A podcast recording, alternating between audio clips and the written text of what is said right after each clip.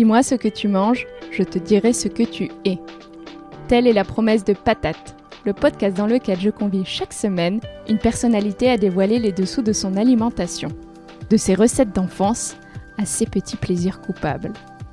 Que mon invité soit chef, artiste, entrepreneur ou encore sportif, qu'il ou elle se nourrisse d'amour et d'eau fraîche, ou de plats en sauce et de grands crus, nous découvrirons ensemble comment l'alimentation affecte son quotidien, son bien-être et son identité.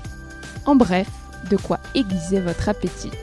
Mon but C'est qu'à la fin de chaque épisode, vous puissiez repartir avec un éclairage nouveau sur mon invité et des réflexions à tirer sur votre propre alimentation. Et moi, c'est Alice Tuyette. Vous pouvez en savoir plus sur mon Instagram at Alice Tuyette, Alice T-U-Y-E-T, tout attaché. Bonjour à tous et bienvenue sur la deuxième saison de Patate, épisode 3. Violette, c'est une make-up artiste et surtout une femme dans son temps. Directrice de la beauté pour l'une des plus grandes maisons de cosmétiques au monde, Estée Lauder, la Parisienne est expatriée aux États-Unis depuis 5 ans. C'est dans son cocon de Brooklyn, où elle habite avec son compagnon et leur petite fille, qu'elle m'a fait l'amitié de me recevoir pour un moment d'intimité autour de son alimentation. Elle a maquillé les plus belles femmes du monde. Regardez d'ailleurs l'une de ses dernières vidéos dans laquelle elle a collaboré avec Rosie Huntington Whiteley. Vous serez soufflé par tant de grâce. Et pourtant, Violette est d'une grande simplicité, surtout quand elle parle de son rapport si instinctif, si direct à la nourriture et de la sincère admiration qu'elle ressent envers les chefs. Vous connaissez tous ces personnes dont la seule présence vous fait du bien qui savent créer une sorte de bulle, vous savez, autour d'eux et qui vous y embarquent. Violette en est l'incarnation. Cette femme est d'une beauté qui vous va droit au cœur et porte une vision d'une féminité forte qui résonne beaucoup pour moi. Je suis sortie gonflée à bloc de ce moment d'échange. Pourtant, en invitant Violette sur Patate, je ne m'attendais pas à découvrir combien la gastronomie était l'un des piliers de sa vie. Elle nous révèle au cours de l'entretien que l'alimentation est ce qui lui manque le plus de la France.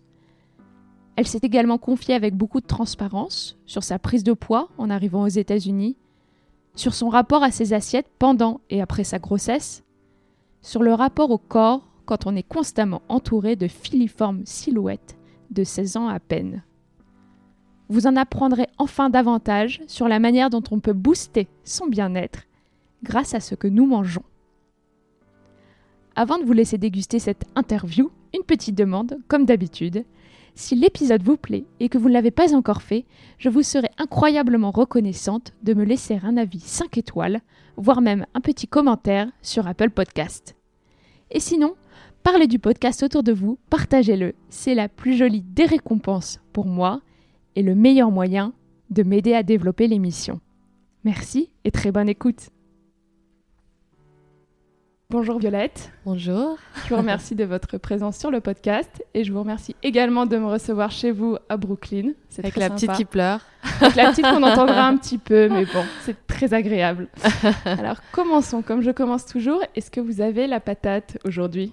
Moi plutôt euh, d'ailleurs, j'allais dire actually, c'est terrible. Hein. Je suis devenue euh, Vandame. Va y avoir du franglais? Non, alors vraiment, j'essaye de pas du tout euh, parler en franglais parce que j'ai un je parle en fait qu'anglais ici. Mon, mec est américain, donc on parle anglais tout le temps. Il y a juste avec ma fille maintenant, je parle français, mais bon, elle me répond pas encore. et du coup, euh, c'est dur, quoi. J'ai des, mots même que je connais pas en français que j'ai appris ici. Euh. mais ça manque tellement la France, euh, la langue que je, voilà, je suis un peu rigide en me disant non, je ne vais pas utiliser de mon anglais. On va essayer de tenir pendant une heure. Au pire, je serai là pour faire des traductions. Alors, le but de l'émission est de vous connaître au travers de votre alimentation. Ok. Alors, pouvez-vous me dire quel est le dernier repas qui vous a marqué à la maison, chez des amis, au restaurant, comme vous voulez? Euh, Je dirais que celui qui m'a marqué, c'est bah, justement, on, parlait de Bluestone. Euh, la ferme qui est euh, à quoi? 30 minutes de New York. Euh, c'est quoi? C'est attends parce qu'à chaque fois je me trompe de nom. Blue. C'est pas Blue Hill? Blue Hill Stone Barn. Ah, ah c'est ça. C'est ça. À chaque fois je, je mélange euh, le, nom. c'est Dan Barber. Voilà. Voilà. Et euh, j'y suis allée. Alors malheureusement pour moi, j'étais enceinte. Je dis malheureusement parce que du coup, il y avait certaines choses que je pouvais pas manger. Et je pense qu'en en première grossesse, on est aussi un peu plus, un peu plus prudente. Et, euh, et j'étais au début de la grossesse, donc je pouvais pas euh, boire autant de vin que je voulais du tout. Donc du coup, j'ai pas eu l'expérience, on dirait, je dirais à 100%. Mais j'ai eu 60%, 70%. Et franchement, c'était incroyable. Parce que j'ai été très déçue euh, des restaurants que j'ai fait ici. Par exemple, euh, Eleven Madison, euh, qui est quand même, c'est censé être le meilleur restaurant au C'est ça, monde. il a été euh, numéro 1 dans le 50 Best, euh, je crois, en 2018 en tout cas, et peut-être Voilà. même 2017. Et oui, qu'il y a un 3 étoiles Michelin euh, Ouais. à New York. Ouais, bah j'y suis allée deux fois tellement je me suis dit bon alors. euh, J'ai loupé quelque chose, il Voilà. faut que je me rattrape. Bah non, et à chaque fois avec mon mec on était déçus, on se disait mais comparé au restaurant français, bon j'ai une obsession pour la nourriture, une obsession pour les restaurants euh, avec des grands chefs parce que c'est de l'art pour moi. Et je trouve qu'à travers la nourriture on peut voyager, c'est, enfin ça me bouleverse, passer quatre heures à table et découvrir des, des plats comme ça et des saveurs, euh, je trouve ça extraordinaire. Et c'est un vrai luxe. Et, euh, et du coup euh, deux fois par an, on- enfin trois fois je dirais pour nos anniversaires et puis pour notre euh, l'anniversaire de notre rencontre, on va toujours dans un beau restaurant. Et euh, à part un qui s'appelle Blanca et euh, la ferme, on va l'appeler. voilà, ça sera plus simple comme ça, on voilà. j'ai été assez déçue finalement. D'accord, ok, c'est intéressant. qu'en France, l'expérience est extraordinaire. J'ai jamais été déçue euh, en France euh, des restaurants que j'ai fait. C'est ça, faut dire qu'on est bien lotis en Ah ouais. France, en particulier à Paris. Alors la comparaison est peut-être Voilà. un petit peu difficile aussi parfois. Ouais. Euh, je crois qu'on en reparlera plus tard, mais c'est peut-être le moment de remonter les pendules. Violette, j'aimerais savoir où est-ce que vous avez grandi? À Paris? À Paris, On, on ouais. l'a compris. Et qui cuisinait à la maison, ce que vous mangiez quand vous Mmh. étiez petite? euh, est-ce que c'est quelque chose qui vous plaisait aussi, la nourriture?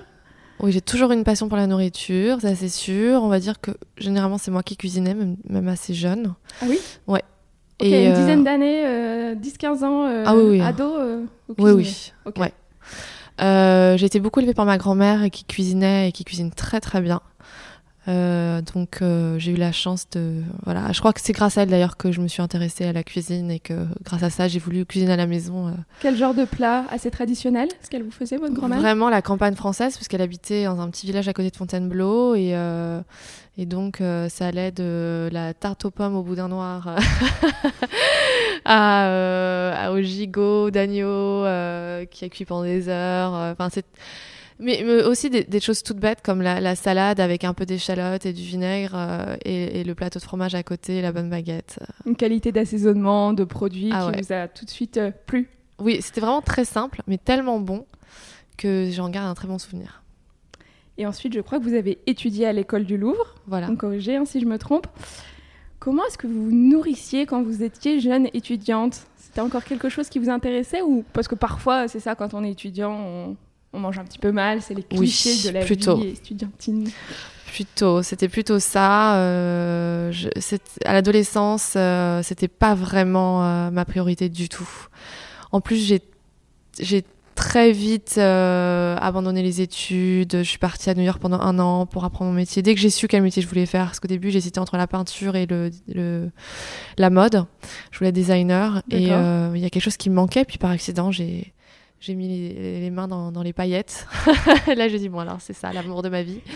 Et, euh, et donc, j'ai voulu partir à New York pour apprendre mon métier d'une façon un peu différente, un peu plus artistique, sans assister, sans aller à l'école. Et, euh, et quand j'étais à New York, bon, j'avais pas d'argent. hein. C'était même très dur pour payer mon loyer. Je trouvais pas de boulot, j'avais pas mes papiers. euh, c'était un peu intense. Et du coup, la nourriture, euh, je m'en souviens même pas. oui, c'était le cadet de vos soucis. Vous Ah aviez ouais. tellement de choses à gérer. En Ah plus, ouais. vous deviez construire votre carrière, votre Voilà. parcours, euh, trouver les moyens de, de vivre ici. Ah, c'était vraiment la est une survie. ville hein. rude aussi en plus. Oui, surtout euh, à cette époque, en plus, c'était après le, le 11 septembre et on avait une très mauvaise image aux États-Unis parce qu'on n'a pas voulu euh, soutenir les Américains euh, lors de la, guerre. Et moi, je me suis fait euh, sortir de certains euh, taxis quand ils ont su que j'étais française. On voulait pas me donner de boulot parce que bon, à l'époque, ne pas avoir de papier, c'était pas, pas vraiment un obstacle en soi. Donc c'était un peu plus difficile, mais mais à cause de ça, vraiment, j'arrivais pas à trouver de boulot. Donc euh, la vie était très rude, mais j'ai énormément appris. Ça m'a, j'ai eu, les reins solides grâce à ça. Et du coup, euh, ouais, la nourriture. Ouais, vous étiez à bonne école et euh, ici, Ouais, c'était l'école de la mais vie. ça vous, ça, ça vous a formé. Ouais. Vous aviez quel âge à ce moment-là? J'avais entre 19 et 20. Ah oui, très, Très, jeune, très jeune. Très jeune alors. Et Ouais. après, vous rentrez à Paris quelques années avant de revenir Ouais, je suis restée à Paris pendant longtemps parce que j'ai déménagé à, New York il y a seulement 5 ans. Donc euh, j'ai fait 10 ans, euh, 10 ans à Paris. Très bien, Violette. Alors, avant de revenir euh, sur la suite de votre parcours avec la food et puis votre parcours de vie euh, plus généralement, on va passer à la séquence Gérer dîner chez vous. La cuisine, c'est affaire de partage. Je pense que vous ne direz pas le contraire. Alors, l'objectif est d'en apprendre un petit peu plus sur vos rituels d'hôtes. C'est facile, vous vous laissez guider. Je commence les phrases et vous n'avez plus qu'à les terminer. À la table de votre dîner idéal, vous inviterez Melinda Gates. Et vous cuisinerez Une quiche Lorraine. Le sujet de conversation que vous éviterez Aucun. Oups, pardon. Aucun. L'objet porte-bonheur, ou pas d'ailleurs, que vous mettrez sur votre table La vaisselle de famille de, de mon compagnon. Le vêtement que vous porterez pour l'occasion Une belle robe noire et un rouge à lèvres rouge. Et enfin, le plus beau compliment que l'on pourrait vous faire à la fin du repas, ce serait quoi? J'ai passé une super soirée. Oh, quoi de mieux? Voilà. Alors, on peut maintenant euh, reprendre le fil de l'interview. Chère Violette, je mets à votre place. euh, vous débarquez dans un milieu qui est assez difficile, compétitif. Vous devez vous faire une image, trouver une place, trouver aussi votre identité. Tout ça à un âge qui est relativement assez jeune, alors que parfois d'autres sont préservés par les études. C'est beaucoup de pression, que ce soit à Paris ou New York, j'imagine. Est-ce que le moyen de déstresser pour vous, c'est la nourriture ou alors absolument pas Et ça a été une période de votre vie, peut-être pas aujourd'hui? Hmm, jamais vraiment eu un rapport euh, émotionnel avec la nourriture, je dirais. Euh, j'a- J'adore, j'ai une passion, mais euh, ça a jamais été une béquille émotionnelle. hein. Donc, pourtant, on a eu une. ma maison parle. on a eu euh, des moments, je dis on parce que à l'époque, quand j'ai commencé, j'étais avec euh, un- un- un- quelqu'un qui aujourd'hui est un de mes meilleurs amis, Nicolas, et euh, qui a été un soutien absolument incroyable pour moi durant ces premières années, parce que c'est vrai que c'était vraiment difficile. Il m'a poussé à me lancer, etc. Et donc c'est vrai qu'il y a des moments c'était un peu dur, mais et qu'on avait une passion pour la nourriture. Mais, euh, mais jamais, euh, mais jamais, ouais, une béquille émotionnelle. Mais bon, déjà très jeune, je devais avoir, ouais, on a 20, 20, 21 jusqu'à mes 26 ans, on était ensemble et euh, même à cette époque-là, on économisait pour pouvoir aller. pardon. On, on économisait pour aller dans des grands restaurants. Pour faire une bonne table, c'était déjà Ouais. votre plaisir. Ouais, ouais, ouais. Du coup, si je comprends bien que ce soit votre- avec votre ex-compagnon ou avec euh, l'actuel, euh, ça a toujours été un plaisir partagé d'aller faire des jolies tables. Oui, on va dire que c'était c'est mon truc que j'ai euh, emmené euh, dans, j'ai amené dans toutes mes relations. Alors, on prend Violette et Violette avec les restaurants Voilà. ou rien, c'est ça? Voilà.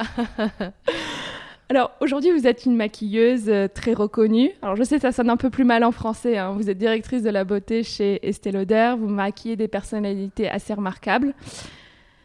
Je me pose vraiment la question à votre place parce que vous, vous vivez avec le beau au quotidien. Vous êtes entourée de femmes sublimes et même de, beauté, je veux dire, dans un sens euh, euh, plus général. Comment est-ce qu'on garde un rapport sain à l'alimentation D'autant plus dans un milieu où, on le sait, les canons euh, de la beauté sont, enfin, et, la norme, peut-être c'est presque une norme, la, maigreur, voire l'extrême maigreur? C'est vrai, hein, et c'est pas. Je vais pas avoir un discours en disant que ça, ça a aucun impact. Je pensais d'ailleurs que ça n'avait pas du tout, mais euh, euh, avec les années, tout d'un coup, je me suis rendu compte que j'étais un peu plus dure avec moi-même. euh, parce que quand j'ai déménagé à New York, j'ai pris du poids, j'ai pris 5 kilos et ça m'était pas arrivé durant le reste de ma vie. J'ai jamais vraiment fait gaffe à mon poids. Je mangeais, je suis très gourmande, je mange, j'ai un très bon appétit. Et j'ai gardé cet appétit-là. Je suis arrivée à New York et tout d'un coup, je me suis mise à gonfler. hein, et j'ai pas compris. Je dis gonfler parce que je pense que les aliments vraiment sont bourrés d'hormones et que c'est pas simplement une prise de poids, c'est aussi qu'on gonfle, hein, tout simplement. Et, euh, et j'ai mis un peu de temps à accepter en me disant euh, bon bah c'est comme ça. euh, je pense qu'avant de toute façon j'étais peut-être trop mince parce que je regarde les photos, je dis waouh j'étais vraiment vraiment mince.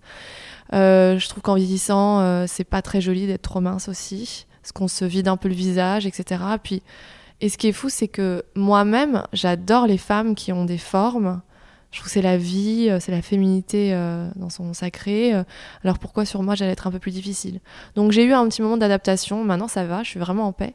Mais, euh, mais c'est vrai que ça a été un petit peu un challenge. Et aussi parce que je pense qu'avec ce métier, on est entouré de, de filles qui ont 16 ans, 17 ans, euh, qui sont nos muses et qui sont extrêmement euh, minces. Parce que aussi, moi, à 16 ans, 17 ans, j'étais plus comme ça. On, Oui, la qui morphologie, la morphologie change, c'est normal. Euh. Complètement. Du coup, ça fausse un petit peu la réalité. C'est pour ça que quand j'ai déménagé à- New York il y a 5 ans, j'ai eu un besoin de tout recommencer. J'ai quitté New York, quand- euh, Paris quand ça marchait très bien pour moi dans ma carrière à, Paris. Mais c'était une survie. Et, et j'ai recommencé là-bas en me disant de quoi j'ai envie, qu'est-ce que j'ai envie de raconter. Et j'ai eu un grand besoin de me rapprocher euh, euh, de la vie en dehors de la mode. Et c'est là où j'ai créé ma chaîne YouTube, malgré le fait que tout le monde me dit de pas le faire, que j'allais complètement ruiner ma réputation dans la mode parce que c'est pas du tout. euh, Ouais, c'est cheap. c'était cheap à l'époque, en tout cas maintenant ça va beaucoup mieux. Et, euh, et je l'ai quand même fait parce que c'était vital pour moi de, de me rapprocher des femmes et même des hommes d'ailleurs. Bon, j'ai pas beaucoup d'hommes qui me suivent, mais quand même, on va pas les oublier. Et, euh, et ça a changé, euh, ça a changé ma vie. Et aujourd'hui, je n'ai plus du tout juste euh, des mannequins dont je m'occupe. Je m'occupe de, je dis je m'occupe vraiment, mais de toutes les femmes, hein, parce que quand je fais des masterclass où je vais rencontrer euh, mes followers, je vois euh, tout type de femmes et à chaque fois on me demande c'est qui ton idole? Mais c'est vrai je n'ai jamais pu choisir quelqu'un parce qu'en fait dans chaque femme que je rencontre mais vraiment chaque femme j'ai trouvé quelque chose qui va, me, qui va me plaire qui va me séduire qui va me charmer. Et en fait ça a remis les choses en perspective et à leur place juste. Et euh, ça m'a apporté énormément de, de paix dans ma vie ce qui me permet moi de continuer à, à partager un- une philosophie qui est de s'accepter de s'accepter vraiment profondément Oui, et, et ça passe aussi par l'alimentation, évidemment, de s'accepter, accepter ce rapport-là et comment est-ce qu'on a envie de manger, bien et sûr comment on se sent bien. Mais vous parliez de survie euh, quand vous étiez à Paris. Pourquoi, pourquoi ce sentiment-là à New York Ah, j'ai compris, vous étiez en mode survie à Paris, que vous aviez dû partir à New York. Non, c'était une survie. Ah oui, je vois ce que vous voulez dire. En fait, à New York, quand j'étais plus jeune, c'était en mode survie parce que c'était dur. Euh, ça a été une survie pour moi de partir de Paris. Bon, j'avais des raisons personnelles, mais aussi euh, j'avais besoin de j'avais besoin de trouver un sens à ma vie et euh, et tout allait bien sur papier malgré le fait que j'ai eu des difficultés dans ma vie perso. Euh, ma, ma carrière ça allait bien, j'allais pouvoir me me remettre sur mes pieds, c'était sûr, mais j'ai eu besoin de un peu d'une page blanche et New York représentait ça. Oui, nouvelle ville, vous avez pris un Ouais. nouveau départ, plein de points Ouais. de vue, vous parlez de la chaîne YouTube.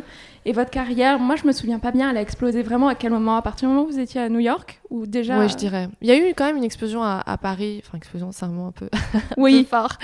Euh, j'ai eu, on va dire, une belle évolution à Paris. Ouais. Euh, j'ai travaillé pendant trois ans chez Dior en tant que make-up designer, ça a été extraordinaire. J'ai travaillé pour des super magazines.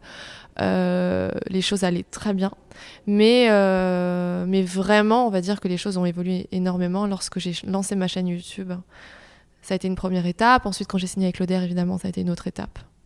vous étiez une des premières à faire une chaîne YouTube, je veux dire dans les maquilleurs maquilleuse. professionnels? Lisa Eldridge est la première, et puis on va dire que dans, dans l'univers de la mode, oui. Ok, c'est pour ça, oui, c'était très nouveau et Oui. ça cassait certains codes et dans le milieu. euh, Mais surtout la façon dont j'ai fait mes, mes vidéos. euh, je me souviens quand j'ai dit je vais faire mes, mes tutos sur YouTube, euh, on m'a regardé en disant mais t'es folle parce que c'est vrai que le côté classique c'est devant un fond et avec des, un, un- un éclairage artificiel. Et moi j'ai- appelé deux amis en disant euh, prenez une caméra, filmez-moi dans la voiture euh, en allant en direction de l'apéro. et j'ai fait mon maquillage comme ça. Et je sais même plus comment ça m'est venu, c'est juste que je, je- je voulais faire ça en- comme la vraie vie, comme je le fais vraiment en fait. Oui, ce que vous disiez, quelque chose de beaucoup plus proche des femmes et de beaucoup plus euh, authentique Ouais, pour, pour ouais. vous. Alors, vous êtes aujourd'hui maman, Violette. On l'a entendu, votre fille de 7 mois, un petit peu au début de l'épisode. Oui. Est-ce que votre alimentation a changé pendant la grossesse? Bon, Ah, outre les restrictions euh, qu'il y avait, on en a parlé avant chez Dan Barber. Euh, et aujourd'hui, est-ce que votre alimentation est revenue, disons, à une forme de normalité ou vous avez euh, gardé encore euh, certains stigmates ou Ouais. Bah, de la grossesse? déjà, j'ai eu, euh, j'ai eu, j'ai, ça a été difficile. J'ai été dégoûtée par la nourriture, pas toute la nourriture, parce que j'ai mangé, mais c'était euh, absurde. Euh, mais j'ai, été dégoûtée par tout ce qui était vert. Ah oui. C'est-à-dire que je ne pouvais pas. Je sais, j'avais mon amie Caroline qui était à la maison parce qu'elle elle vient souvent et elle cuisine énormément de légumes verts. Euh, elle se fait un énorme saladier le soir de légumes verts euh, qu'elle met ensemble et elle mange ça avec un œuf. Et, et, je ne pouvais pas rester dans la même pièce. Je lui dire écoute, texte-moi quand tu as fini de cuisiner, que je descende. Mais euh, de voir un brocoli, je pouvais vomir sur la table directement. Ah, une un, rejet total, épidermique. C'est comme si on me forçait à manger euh, une crotte de chien, quoi. Vraiment à ce point-là. Hein. C'était, c'est horrible. Alors, j'étais une fan des courgettes avant ma grossesse. Depuis ma, depuis ma courgette, depuis ma grossesse, je ne peux plus en manger. Et à chaque fois, j'essaie. Donc, j'en achète toujours. J'essaie d'en cuisiner, mais il n'y a rien à faire. Je peux même pas l'avaler. Même les courgettes jaunes? Non. Non. c'est la texture, ça. Alors, j'aimais ça. Non, c'est terminé. Donc, euh, si je retombe enceinte, j'espère vraiment pas vivre ça parce que du coup, je ne peux manger que des sucres lents, donc des pâtes, du pain, de la, des pizzas. C'était mon régime pendant 9 mois. Ma vie va très bien. ouais. pendant 9 mois. Du coup, c'était pas seulement les premiers mois de grossesse qui ont été euh, non, non. difficiles avec l'alimentation. et, justement, à la fin de la grossesse, c'est pas trop compliqué de revenir à une alimentation euh, moins féculent et plus équilibrée? Mais ça qui est fou, c'est les hormones, quoi. En fait, on est complètement contrôlé par les hormones. Une fois que j'ai accouché, euh, très vite, euh, les choses ont pu rentrer dans l'ordre. J'ai petit à petit, j'ai pu réintégrer euh, du verre, mais tout d'un coup, j'avais envie à nouveau de manger des fruits. J'avais envie, enfin, ah, c'était une joie, mais une joie. enfin fini. Voilà. Pour retourner à votre, votre travail, mais aussi le rapport avec l'alimentation, vous avez une identité très française, très parisienne, même, on, peut dire. Euh, et dans le monde de la beauté, il y a d'ailleurs ce, mythe, je ne sais pas si c'est un mythe ou pas d'ailleurs, euh, du look et des routines de la parisienne qui est très effortless, pas trop sophistiquée, mais qui a malgré tout une beauté qui est très enviée. Quels sont les clichés auxquels vous avez dû faire face concernant l'alimentation d'une française ou d'une parisienne? Oh, les clichés, il y en a un nombre. Moi, j'essaie à chaque fois de leur dire, mais arrêtez de cristalliser les Françaises. Hein. C'est pas vrai. On, a l'air effortless, mais on est pleine d'efforts. Euh, on n'aime pas avoir l'air tiré à quatre épingles. Euh, on aime manger sainement pour, euh, prendre soin de nous. Mais les Américains pensent qu'on mange des croissants, des pas chocolat toute la journée, qu'on peut manger tout ce qu'on veut, on grossit pas. Alors moi encore, je dis oui, c'est vrai qu'on grossit quand même moins en France, parce que n'importe quelle personne qui vient en France me revient en me disant bah, j'ai mangé du pain, du fromage, etc., mais j'ai pas pris un gramme. Je rentre ici, je mange, des, je mange de la salade et je grossis. Donc je pense vraiment qu'il y a euh, quelque chose dû aux hormones. Enfin, c'est, Ce que vous disiez tout à l'heure quand vous êtes arrivé ici, que vous avez pris euh, vos 5 kilos et vraiment le sentiment de gonfler. Oui, vraiment. Donc je pense que c'est ça. Et, euh, et, je le vois parce que quand j'étais en Provence cet été, on a mangé, mais, mais pareil, c'était du pain, le vin, le fromage, la Provence, quoi. Je suis rentrée, je me suis mis sur la balance en me disant, bon, pour rigoler, je veux quand même savoir si j'ai grossi. Est-ce que c'est vrai? Je voulais un peu tester cette idée et j'avais pas pris un gramme. Alors qu'ici, je ferais ça, euh, ici, je dois me contrôler un petit peu plus. Pas pour être mince ou quoi, mais juste pour, avoir, euh, pour être plus saine, parce que je me dis, mais qu'est-ce qu'il y a dans ces aliments? J'ai un peu une parano par rapport euh, aux aliments ici, et qui fait que je me force à être un peu plus saine. Et vous vous forcez aussi à davantage cuisiner et vous vous forcez à davantage aller chercher des produits de meilleure qualité ou en tout cas où il y a plus de transparence peut-être sur euh, les approvisionnements? Oui, c'est-à-dire qu'ici tout le monde dit Whole Food qui est euh, le supermarché bio entre guillemets, euh, tout le monde va là-bas. Bon déjà c'est une fortune je trouve. Et puis tout n'est pas bio. Donc je trouve que c'est un peu l'arnaque au niveau de du marketing. Et, et puis moi, j'ai décidé ici vraiment de soutenir les, fermiers euh, locaux. Donc, euh, tous les week-ends, je vais au marché et je préfère mettre mon argent euh, pour ces, personnes-là qui font un travail très difficile, qui ont besoin de soutien, qui font des, produits merveilleux. Je sais qu'il y a plus de transparence, je sais que mon alimentation est meilleure et plus saine. En même temps, je fais quelque chose de nécessaire pour la région dans laquelle je vis aujourd'hui. Et donc on va dire que toutes mes démarches sont un peu plus. Euh, je fais gaffe quoi. Responsable. voilà, responsable, ouais. Et vous avez la chance d'avoir un marché pas trop loin de chez vous? Oui, j'en ai deux à côté qui sont, qui sont super. Donc, euh, un le samedi et le dimanche, donc c'est très bien. Ouais, c'est très bien. C'est vrai qu'à Paris aussi, j'allais au marché bio, euh, boulevard Raspail, euh, j'adore. J'ai toujours fait ça, j'ai toujours une passion pour les marchés.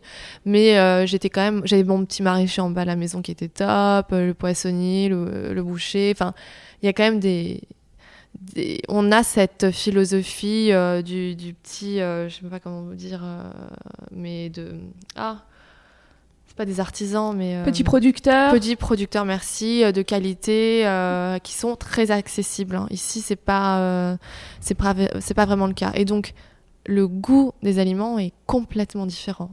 Ça m'a beaucoup choqué. Et quand j'ai emmené mon compagnon en France avec moi pour la première fois et qu'on a cuisiné à la maison, je me souviens, je lui ai fait goûter un raisin et il me dit Mais c'est du faux, tellement c'était sucré. J'ai dit Non, mais c'est comme ça que ça doit goûter normalement. Ah oui, ouais. Du coup, oui, au quotidien, c'est pas forcément euh, évident finalement de, de s'alimenter ici. Non, c'est vraiment la chose qui me manque le plus. Hein. C'est l'alimentation en France. Ça me manque terriblement. Donc, je cuisine énormément ici, mais je cuisinais beaucoup euh, à Paris aussi, de toute façon. Euh, à New York, les gens vont souvent dîner dehors déjà parce que les appartements sont petits, que c'est pas très agréable de cuisiner à la maison, que ça coûte très cher. Donc, ça revient un peu au même que de sortir. Et, euh, et moi, c'était important pour moi de retrouver mon quotidien euh, parisien et donc de, de cuisiner. Donc j'ai dû m'éduquer, savoir où aller acheter des bons aliments, comment soutenir euh les agriculteurs de la région. c'était pas très accessible, hein. j'ai dû beaucoup me renseigner. Ouais, enfin un petit peu plus batailler, c'est ça, ça demande un effort supplémentaire et que vous voulez faire parce que vous voulez avoir cette alimentation plus consciente. Voilà. Et en revanche, est-ce qu'il y a aussi des habitudes que vous avez prises aux New-Yorkais, aux New-Yorkaises par rapport à l'alimentation oui, il y a toujours les clichés. Ici, on boit plus de jus, euh, on mange plus healthy, mais en même temps, oui, mm. comme vous le dites, les ingrédients sont pas forcément plus sains. Du coup, ça veut pas dire grand-chose. Est-ce que oui, il y a des petits trucs que vous avez changés quand même euh, bah, Pas vraiment, je dirais au contraire, ça m'a appuyé encore plus euh, mon côté français. par exemple, je trouve qu'ici, on a, pareil, l'éducation alimentaire est beaucoup plus accessible en France, je trouve. quand je suis arrivée ici, qu'ils mangent tous du kale et des choux de Bruxelles qui sont quand même euh, assez dur à digérer, qui crée pas mal de fermentation dans les, dans les organes. Euh, quand je leur expliquais que le jus, euh, c'est pas forcément super, parce qu'il n'y a pas de fibres, hein, donc on boit l'eau et le, le, sucre en gros, qu'après 10 minutes, il n'y a plus les vitamines. Ils, pensent que je suis folle, hein, ils me croient pas. Je dis bon bah tant pis, manger l'orange. À une française, je dis bon bah moi je mange pas d'orange depuis 15 ans parce que c'est hyper acide et je peux avoir le, le, même taux de vitamines dans des fruits rouges. ici ils rigolent. Hein. En tout mmh. cas, mon entourage se moque de moi beaucoup. Mais on va dire ça m'a encore plus appuyé euh, mon côté français. Ouais, au contraire. Et, faire appel à votre bon sens aussi. Je crois que ça, c'est quelque chose d'assez euh, français. Euh, le bon sens, l'intuition par rapport à l'alimentation. Ouais, on est un peu sceptique. On veut être vraiment sûr que, ce cette nouvelle tendance, c'est quoi Qu'est-ce que ça veut dire Pourquoi c'est bien Ici, ça y est, maintenant, ils sont obsédés par le jus de céleri. Tout le monde va en boire. C'est anti-inflammatoire. Mais, mais enfin, il n'y a pas. C'est là où j'ai juste envie de leur dire alors attendez, on s'assoit deux secondes. vraiment, faites vos recherches. Écoutez pourquoi on vous dit que c'est peut-être pas super. Comme en ce moment, j'ai eu toute une discussion ce matin. le nom, mais c'est un, un, sujet qui est devenu difficile à la maison. C'est ce, ce, faux, cette fausse viande là, le impossible Impossible Burger. Impossible et Beyond Meat. Ouais. Mais moi, je suis choquée. J'ai regardé les ingrédients, j'ai dit non mais ça, ça rentre pas à la maison. Hein. Il me dit mais c'est vraiment bien pour l'environnement. Alors oui, je dis mais oui, bah, c'est bien pour l'environnement parce qu'on va arrêter de, trop produire et, et, c'est chouette, mais il y aura aussi moins d'humains parce que j'exagère un peu. Mais c'est vraiment pas bon pour la santé. Mais euh, ici, c'est pareil, hein, je dis ça, euh, ça, devient, ça devient un petit C'est ça, parce que c'est une tendance énorme ici. Tous les substituts de viande, euh, ce sont des entreprises qui ont levé de l'argent, mais comme pas possible. Bill Gates a investi dans, je sais plus si c'est Beyond ou si c'est Impossible, un des deux. Il y a un engouement énorme en ce moment pour, pour ces, pour ces produits-là. On le voit d'ailleurs, j'étais encore chez Whole Foods hier, c'est impressionnant les, la quantité de faux ah, patties, de saucisses. De... Mais il y, a quelque chose qui est bien, je comprends qu'ils veulent, ils veulent pas se dire les véganes, ils veulent, ils veulent séduire. Euh, euh, les, mangeurs de viande pour qu'on réduise notre euh, consommation. Et ça, c'est vrai que c'est très important de le faire. Mais est-ce qu'on peut développer encore un petit peu plus longtemps pour faire des, produits de, qui soient pas aussi mauvais pour la ouais, santé aussi, aussi chimiques, parce que si c'est pour remplacer avec des substituts qui sont de très mauvaise qualité in fine, voilà. le bénéfice est, est pas énorme. Il y a quelque chose pour lequel j'ai beaucoup de respect dans votre travail, c'est euh, vraiment votre sens de l'esthétique. Je trouve qu'on le voit, vous avez un vrai sens de la couleur, un, sens euh, esthétique très fort. On le voit sur, euh, sur votre compte Instagram aussi. Est-ce que vous, apportez, vous accordez pardon, aussi de l'importance à la façon dont vos plats sont dressés, à l'esthétique de ce que vous mangez? Oui, c'est vrai. Toute façon, hein, dans ma vie est, pas contrôlée, mais je dis ici driver, donc inspirée par, euh, par ce qui me plaît. Je trouve que, en fait, j'ai l'impression que j'ai toujours eu cette, euh, ce truc pour développer mes sens, que ce soit la vue, le toucher, euh, l'odorat, etc. Donc, tout ce que je vois, je vais pas, je vais pas pouvoir m'empêcher de, de, le faire joli. Pas, enfin, joli pour moi, joli, c'est tellement qu'est-ce que ça veut dire finalement, mais en, tout, cas, à, votre, à votre goût. Que ça me plaise, voilà. Alors après, moi, je me trouve pas super douée, honnêtement, pour ça.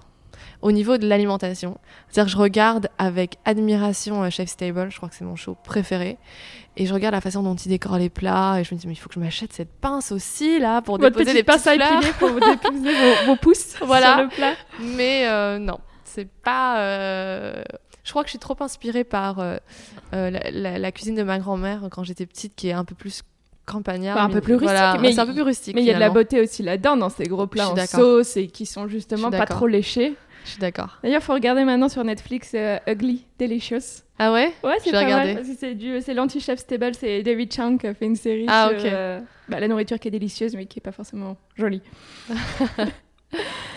Euh, d'ailleurs, Violet, je trouve qu'il y a des points de convergence entre votre métier et celui de chef. Au fond, vous cherchez à transmettre des émotions au travers de la matière. Et en plus, c'est une matière qui disparaît parce que si tout va bien, on se démaquille le soir. Je suis aussi votre conseil numéro un.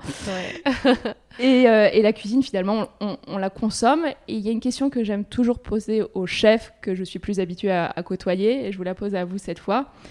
Est-ce que vous considérez que votre métier s'apparente à de l'art? Alors j'ai jamais, euh, c'est vraiment bizarre, j'ai toujours, euh, pas que je me suis sentie gênée à dire ça, mais euh, je me sens beaucoup, je me sens très humble par, par rapport au monde de, l'art. Et donc j'ai tellement d'admiration pour certains artistes que j'arrive un peu sur la pointe des pieds en me disant bon, ce que je fais c'est quand même pas du niveau de ces, de ces artistes que, j'adore que j'admire. Mais après, quand je pense aux autres personnes, je leur dis, vous faites de l'art, mais dans tout ce que vous faites, et c'est ok de se, de se l'accorder. Donc, c'est là encore une fois où on prêche souvent ce qui est, euh, ce qui est évident dans notre cœur, mais quand c'est nous, il y, a, tellement de filtres euh, qui, qui s'imposent et ça, ça, devient un peu plus, moins, un peu plus difficile. Donc je, dirais, j'aimerais apprendre à, à m'autoriser à, utiliser ce mot pour ce que je fais, parce que je le fais avec, avec amour et, et, inspiration, donc ça devrait être ce qui, est, ce qui définit l'art finalement. Oui, c'est vrai. Et alors, vous allez développer cette appréciation voilà. pour votre travail. Violette, euh, je vous vois là, vous êtes en face de moi, vous avez une peau incroyable. Ah merci. c'est quoi vos petits secrets euh, Bon, je sais pas s'il y a des secrets d'alimentation pour avoir une jolie si. peau. Qu'est-ce que, vous faites? Si, euh, j'ai appris très jeune l'alimentation macrobiotique et alcaline. Et c'est vrai que j'y crois beaucoup. Donc j'évite, j'évite je suis pas anti euh, aubergines, tomates, etc. J'en mange, mais un peu moins. Je mange pas de soja vraiment. Je suis pas rigide dans, dans rien, hein. donc euh, je vais éviter ça. Ça va être la base de mon, mon alimentation, mais euh, demain, je vois une parmigiana, ça me tente, j'y vais quoi. Il y a pas. Exactement. Oui, c'est une histoire juste d'équilibre en fait entre ce que vous allez faire quelles sont, vont être vos priorités dans votre alimentation et ce qui va être un peu plus euh, secondaire. Voilà. Et alors, c'est quoi justement la base de cette alimentation euh, Parce que moi, je m'y connais pas du tout justement. D'accord. Bah, l'alimentation euh, alcaline, on va éviter tous les aliments acides. Donc, ce que je disais, tomates, poulet qui est très acide, le chocolat, le café, le soja. voilà, il y a plein de plein d'aliments comme ça. Et en revanche, il y a des aliments alcalins comme le citron, par exemple. Et, et, je vais essayer de manger avec ça en, tête. Et puis aussi, on a des enzymes digestives euh, à certains, à certains moments de la journée qui sont pas les mêmes. Donc par exemple, on digère beaucoup mieux le sucre vers 4 heures, donc c'est là que je vais manger des fruits plutôt. Euh, le soir, c'est pas mal de manger des sucres lents. Donc euh, j'adore me faire parce que ma, ma, belle famille chinoise, donc j'ai appris quelques recettes chinoises et j'adore le. Alors, alors pareil, je ne sais pas comment on dit en français, ce que j'ai appris bah, ici, le fried rice. Le... Je pense qu'en français, on dirait. Riz sauté Je pense. Euh, voilà, où on met, euh, c'est un peu les restes qu'il y a dans le frigo et, euh, et bon, j'ai une passion pour ça. Bon, bah, le soir, voilà, ça peut faire peur, mais c'est pas, c'est pas, c'est pas frit. Non, c'est ça, parce qu'en français, la traduction riz frit, ça, on, on, super gras, mais après, vous contrôlez la quantité d'huile. C'est pas grave. C'est plus en fait que le riz, au lieu de l'avoir dans le rice cooker, vous le mettez dans une poêle avec tous les ingrédients, vous les jetez dedans, des herbes, je sais pas, un peu de sauce soja ou je ne sais pas ce que vous faites, mais euh, voilà exactement. Donc par exemple le soir je vais faire ça, le matin de manger euh, euh, des bonnes céréales et une, bonne protéine un petit peu plus grasse parce que c'est là où le matin on peut mieux digérer le gras. Donc par exemple que ce soit du saumon, de l'avocat. des protéines végétales comme les olives, des champignons. voilà, c'est le matin où je vais plutôt faire ça. Donc, j'essaye de, respecter mon horloge biologique et euh, d'éviter les choses euh, qui vont rendre mon terrain trop acide. D'accord, très intéressant. Et au déjeuner, vous faites quoi? Quelque chose de plutôt light ou? Ouais, plutôt light parce que sinon euh, je, je m'endors et j'ai des journées, surtout depuis que j'ai un bébé maintenant, qui sont d'une intensité euh, absolue. Mais euh, je ferai, j'aime bien une salade avec une protéine et puis quel- quelques légumes avec. Je vais éviter de faire des sucres lents à midi, mais plutôt par exemple protéines, légumes et une crudité. Très bien. Et pour euh, maintenir cette forme d'organisation, vous le disiez, vous avez un bébé, vous avez une vie euh, professionnelle très, euh, très intense également. Vous avez un planning des repas où tout ça se fait de manière assez intuitive et... Ouais. J'aime un cadre et une routine. Je suis un peu une vieille dame à l'intérieur, un, un chat. J'aime bien quand les choses sont, euh, je sais pas, et, ça me donne un sentiment de sécurité, on va dire. Mais je supporte pas la rigidité. J'arrive pas. Ça me correspond pas. Donc un régime, par exemple, moi je peux pas le tenir. Donc euh, je fais un peu tout à l'instinct. Donc tous les soirs, j'ai ma routine du soir avec ma fille. Une fois qu'elle est au lit, c'est là où on va, s'asseoir avec mon compagnon. On va dire bon, euh, de quoi on a envie Euh, Viens, on s'ouvre une petite bouteille de vin. Qu'est-ce qu'on se fait à manger? Et puis des soirs, on est crevé. Bon, bah viens, on commande. Euh, mais c'est sûr que je suis pas du genre à oublier de manger. Dire bon, ce matin, j'ai pas pris le petit déjeuner. Non. je me réveille, la première pensée, c'est j'ai la dalle. Qu'est-ce que je mange ce matin? C'est vrai, dans vos vidéos, j'ai vu que les petits déjeuners étaient souvent assez euh, consistants. Un Ouais, repas important. Et euh, petite curiosité, parce qu'on parlait de Paris avant et vous me disiez qu'est-ce qui vous manquait vraiment à Paris, c'était tout ce qui était lié à l'alimentation. J'ai bien compris sur les produits, parce que quand vous cuisinez chez vous, c'est bien meilleur. Et en termes de restaurants, il y a des adresses qui vous ont vraiment marqué en France ou à Paris peut-être en, en particulier que vous auriez à recommander aux auditeurs?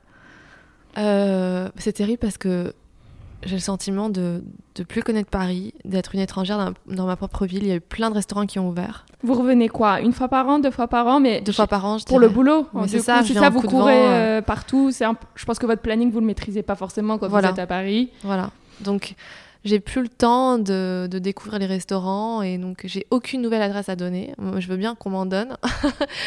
Euh, je dirais juste que en termes de grands restaurants que j'ai fait, euh, que j'ai adoré, c'était. euh, mais bon, le chef a changé, donc je sais plus pareil si c'est ce que c'était, mais le restaurant, le 5 du Georges V. c'est- c'était- Je sais qu'il y a d'autres restaurants qui sont extraordinaires, mais l'expérience que j'ai eue là-bas, elle était tellement spéciale. Elle était, je me souviens d'avoir visité les ca- la cave à vin. oh, c'est un endroit qui m'a toujours bouleversée. Après, euh, il y a d'autres endroits que je rêve de faire, comme euh, c'est quoi celui C'est une femme chef. Son mari est chinois. Il part en Chine. Euh, thé. Grattard, c'est Yamcha. Yamcha. Voilà, je rêve d'aller chez Yamcha. Il y a dans des endroits comme ça. euh, je vous le recommande. Ah ouais. Puis c'est des adresses, je crois, très euh, françaises, justement. Ouais, cette intimité-là et des petites adresses très euh, Ouais. pointues, précises. Chère Violette, si les assiettes que vous consommez régulièrement pouvaient parler, qu'est-ce qu'elles diraient de vous, de votre personnalité? Euh, que je suis consistante parce que je mange un peu tout le temps la même chose. C'est-à-dire que j'ai- un peu des obsessions. Là, en ce moment, je suis dans une période d'artichaut. Ok, du coup, c'est la même chose, mais pendant 2-3 mois, après vous vous Voilà. fatiguez, la saison change Voilà. aussi et on passe à Je autre, passe à autre chose. chose. C'est comme une musique, je vais l'écouter jusqu'à ce que j'en ai marre. Euh, c'est pareil avec la nourriture. Donc, je pense que mes assiettes me diraient Bon, arrête, euh, arrête d'être obsédée par ce- cet artichaut, euh, laisse-le tranquille. Et manger, au fond, ça représente quoi pour vous?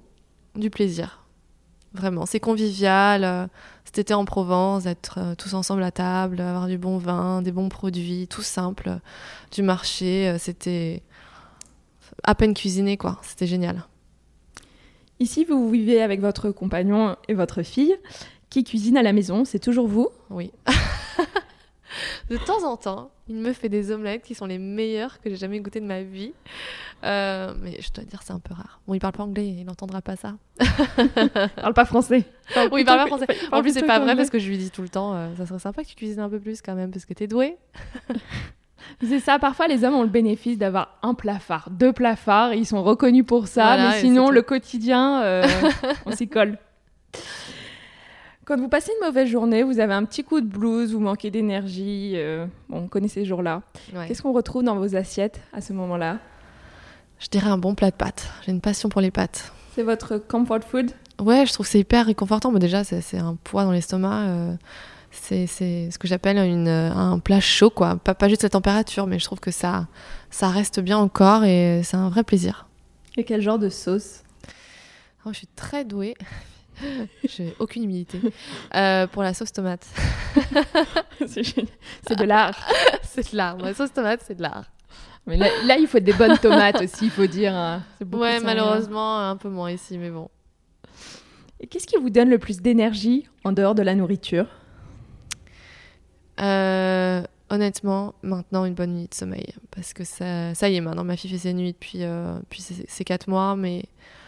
bon, bah, Vous avez eu 4 matins, mois euh, très intenses. J'ai eu 4 mois difficiles et euh, puis même moi, la, grossesse, euh, j'ai pas aimé, j'étais hyper inconfortable, je dormais très mal, j'ai j'ai pas trouvé ça fun. L'intégralité de votre Ah ouais. grossesse Oui, parce que c'est bien que vous le trimestre- disiez là même au micro parce que c'est quelque chose d'encore euh, tabou de dire qu'on n'a pas aimé sa grossesse. Enfin, Ouais, ou mais, l'état dans lequel euh, on était en tout cas pendant cette période. C'est vrai, et, et ça veut pas dire qu'on n'est pas hyper heureuse d'être maman. Hein. Moi, moi, ça m'a pris des années de tomber enceinte, c'était un vrai parcours, donc euh, être enceinte c'était un miracle et, et c'était la, la plus belle chose de ma vie, mais j'ai quand même pas aimé ça du tout. Au premier trimestre, j'étais malade comme un chien. Deuxième trimestre, j'ai l'impression de ressembler à Haïti parce que j'étais entre, entre moi-même et avec un ventre qui était entre les deux. euh, on a- j'ai- je, je comprenais pas du tout ce corps, hein, donc j'ai du mal à, vous êtes à m'adapter. étrangère à, à ce Complètement. corps. Et puis, troisième trimestre, là, je me suis sentie mieux. J'étais vraiment enceinte, c'était bientôt la fin, parce que qu'est-ce que c'est long. Ouais, on voit le bout enfin. Qu'est-ce que c'est long. Au, au moins, on sait que c'est 9 mois. Ou, Ah ou- ouais. ou moins. c'est mais... presque un an dans ma tête. Je me suis dit, mon Dieu, je vais Ouais. être comme ça pendant un an. Et, euh, et après, euh, faut se remettre de l'accouchement. euh, puis, il faut se remettre des 4 mois de grossesse. Moi, j'ai l'impression que je suis toujours en, en train de m'en remettre. hein. Bah, il y a se remettre de ça et en plus il y a vivre avec un bébé qui est le un changement énorme. euh, Oui, oui, c'est un changement dans, énorme. dans la vie. Vous avez culpabilisé de vivre cette grossesse pas si bien, d'autant plus que vous avez eu du mal à tomber enceinte, vous le disiez. Bah non, euh, pas du tout, parce que j'ai tellement eu tout de suite, même pour ma fille à l'intérieur de mon ventre, j'avais un amour pour elle. Je parlais tout le temps, je écoutais de la musique, je lui racontais tout ce que je faisais. D'ailleurs, je fais la même chose encore aujourd'hui. Je lui raconte mes, mes journées le soir et, Et, tout. ça en français? Ouais. Et euh, donc j'ai toujours eu un lien avec elle, euh, mais tout de suite. Mais euh, mais non. Donc du coup j'ai pas culpabilisé parce que pour moi ça avait, c'était pas connecté quoi. J'ai trouvé, je trouvais ça juste. chiant. Oui, il y avait deux choses l'amour pour Ouais. votre fille et il y avait euh, L'état de grossesse. l'état de votre corps dans lequel vous étiez. Ouais, l'état de grossesse, c'était pas mon truc. Bon, c'est terminé. Euh, petite question rituelle sur le podcast. S'il ne vous restait qu'une journée à vivre, de quoi serait composé votre dernier repas? Euh, si avec une journée. Entrée, plat, dessert, peu importe. Alors, je ferais fromage, plateau de fromage, c'est sûr, des meilleurs fromages euh, en France, une bonne salade, euh, du bon pain. Ça, c'est j'ai une passion fromage, mais c'est une obsession. Une tarte tatin de chez euh, de l'hôtel Georges V justement pour l'heure du goûter, ils font un- une tarte tatin chaude, mais c'est un truc de fou. Euh, du chocolat de chez Patrick Roger. Quoi d'autre? Non, du, du chocolat aussi de Michel Chaudin. Une grande passion pour euh, ce monsieur. Euh, et puis euh, une petite pomme de terre avec du caviar de chez Caviar Caspia. C'est très luxueux tout ça, à part mon morceau de Non, fromage. c'est- c'est ouais, pas très très luxueux non plus. Bon, il y a cette touche de caviar, mais on est sur la pomme de terre à côté. On n'a pas Voilà. sorti euh, Voilà. les homards non plus et, et les grands crus. Non. Et euh, justement, vous trouvez du, du bon fromage ici et du bon pain? Ou c'est vraiment quelque chose que vous réservez quand vous êtes en France, par exemple en Provence, vous parliez de vos vacances juste avant et vous vous rattrapez dans ces moments-là en Oh, c'est sûr, je me rattrape. hein. Alors là, que de fromage et de vin. Euh, en fait, le fromage ici, il est ok, mais il est très cher. Euh, il est pas du, enfin c'est pas comparable. C'est que du fromage pasteurisé. euh, donc euh, pour moi c'est pas, euh, pas la même chose du tout. Donc je me rattrape beaucoup quand je vais en France. Le pain pareil. J'ai réussi à trouver du pain ok, mais pas du pain euh, comme à Paris. Et donc je dirais, Paris, j'ai des meilleurs produits moins chers.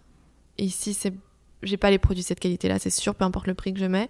Donc dès que je vais en France, je me rattrape.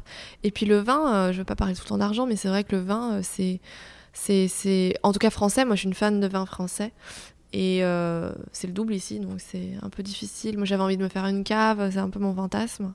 Mais pareil, c'est difficile. Et là, en Provence, euh, du coup, on s'est lâché. euh, c'était génial. Le nombre de bouteilles de vin qu'il y avait à la fin à les- jeter, c'était. Ça faisait peur. Ça faisait la peur, maison ça faisait des peur. alcooliques en vacances. Ouais, c'était la vie. Alors là, la cave euh, est en construction, c'est ça? Micro, micro dans ma tête. pour l'instant? Dans ma Ah. tête. Violette, nous approchons de la fin de l'épisode. Est-ce que vous êtes prête pour des questions courtes auxquelles il faut Ouais. répondre le plus vite possible? Ok. C'est l'interview patates en rafale avec Violette. Sucré ou salé? Salé. Petit déjeuner, déjeuner ou dîner? Petit déjeuner. New York ou Paris? Paris. Resto du coin ou table étoilée? Table étoilée. Votre assiette, vous êtes du genre à la partager ou plutôt chacun son plat, pas touche Pas touche. Avocado toast ou pain au chocolat? Pain au chocolat. Un plaisir coupable que vous ne voudriez raconter à personne Quand j'étais petite, je mangeais euh, des toasts de camembert que je trempais dans mon chocolat chaud. Vin rouge ou vin blanc? Vin rouge. Fromage ou dessert? Fromage. La première chose que vous mangez en atterrissant en France Bonne question. Sûrement du pain et du fromage. Le cuisinier que vous admirez, ça peut être une toque célèbre ou un proche Hélène Darroze. Matcha ou golden latte? Hmm, Matcha. Trois ingrédients que vous avez toujours dans votre cuisine. Euh, j'ai de l'herbe amare. J'adore ce sel. Et euh, tout le temps de la levure de bière dans toutes mes salades. Et une très très bonne huile d'olive de euh, Parado. Voilà, mon huile d'olive de Parado. Donc l'herbe amare, la levure de bière et l'huile d'olive de Parado. Vous passez une soirée entre amis, vous enfilez votre tablier ou vous réservez un resto? Non, j'enfile mon tablier. Vivre pour manger ou manger pour vivre? Ah, difficile à dire. non, euh, je dirais euh, manger pour vivre. La patate, frites, vapeur, purée, sautée? Purée. Très bien, alors la levure de bière, vous en mettez sur toutes les salades. Ouais. C'est par goût, c'est parce que vous trouvez c'est un super bon apport en C'est bien, mais j'adore ça. Je mets euh, sur mes salades vertes, je mets, euh, j'ai une passion salade verte. hein. Je mets euh, un peu de citron, huile d'olive, sel, poivre, et je mets de la levure de bière, et je trouve que ça, ça apporte un, un truc à la salade, c'est trop bon. Oui, un assaisonnement très simple et un peu Ouais. de levure de bière, a une saveur un peu assez maltée, fermentée, profonde. Très bien. Alors ici euh, sur Patate, je m'intéresse aussi au bien-être dans son ensemble. L'alimentation en fait partie, on l'a bien découvert avec vous. Alors j'aime toujours terminer mes entretiens avec une question. Si vous aviez une seule pratique quotidienne à recommander aux auditeurs, une pratique qui vous fait du bien, qui vous aide à vous sentir mieux, laquelle ce serait? Et une pratique qui est liée à l'alimentation et au repas ou alors absolument pas?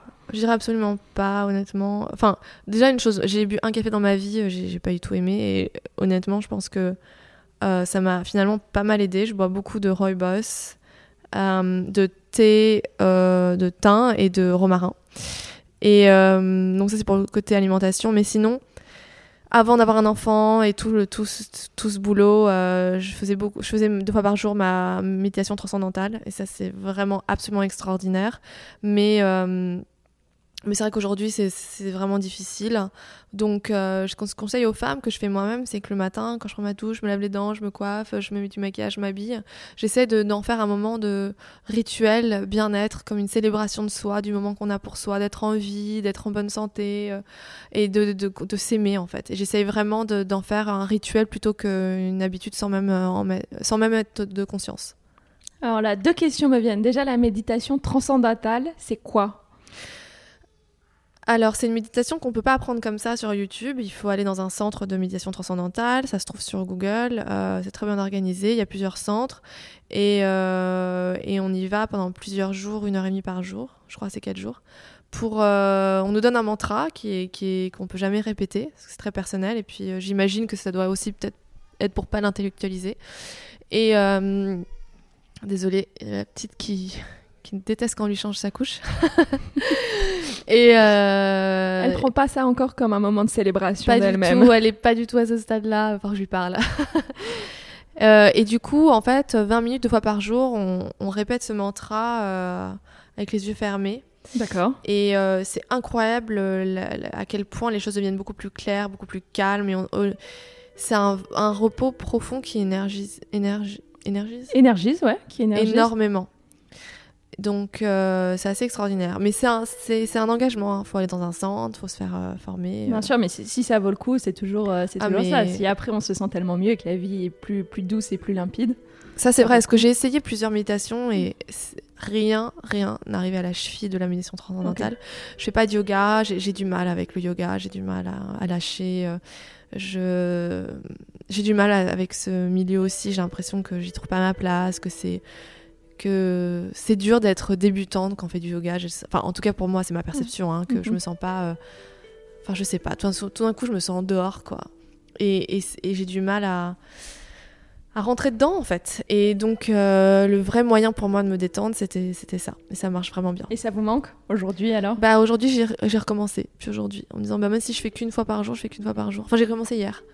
Je me dis oh là là mais c'est en une fois c'est Déjà, vous génial. sentez les bénéfices. Mais c'est dingue, j'étais Mm. hyper stressée euh, parce que euh, j'ai une journée un peu compliquée et, euh, et je me suis dit, bon là, tu sais quoi, essaye. Et ça m'a calmée, mais c'est vraiment extraordinaire. Et puis sur du long terme, c'est-à-dire que depuis, je suis très calme. Incroyable. Ouais, Je vais vraiment. regarder ça. Et vous disiez aussi que vous prenez ce moment pour vous, quand vous vous maquillez, quand vous vous habillez, pour Ouais. vivre comme un moment de vraiment de bien-être. Vous avez réussi à le faire pendant, pendant la grossesse et, et après, malgré toute la fatigue et tout? Je vous vois ce matin, vous êtes apprêtée. Et euh, est-ce que c'était Bah oui, je me souviens que même euh, à l'hôpital, pendant euh, le travail, parce que ça a duré des jours, hein, Ah oui.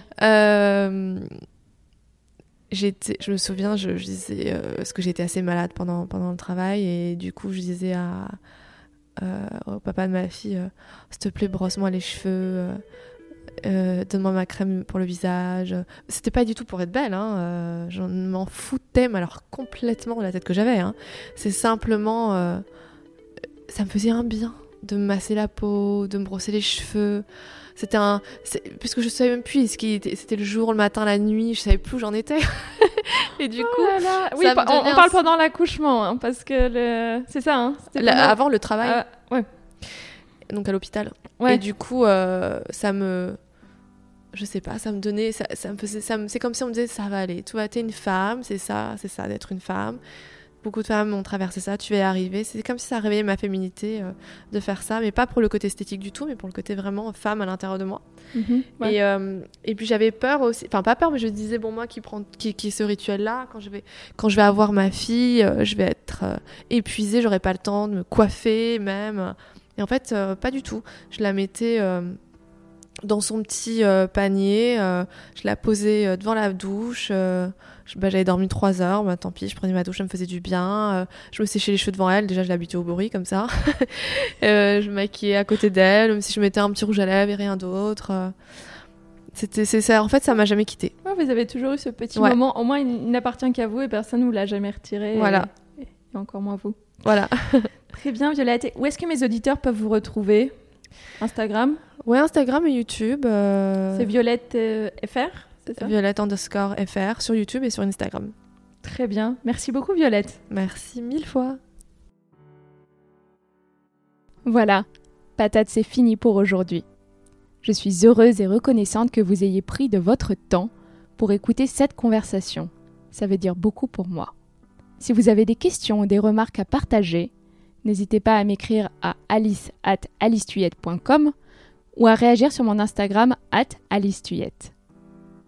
Le mot de la fin? Gardez la patate, régalez-vous et ne lâchez rien.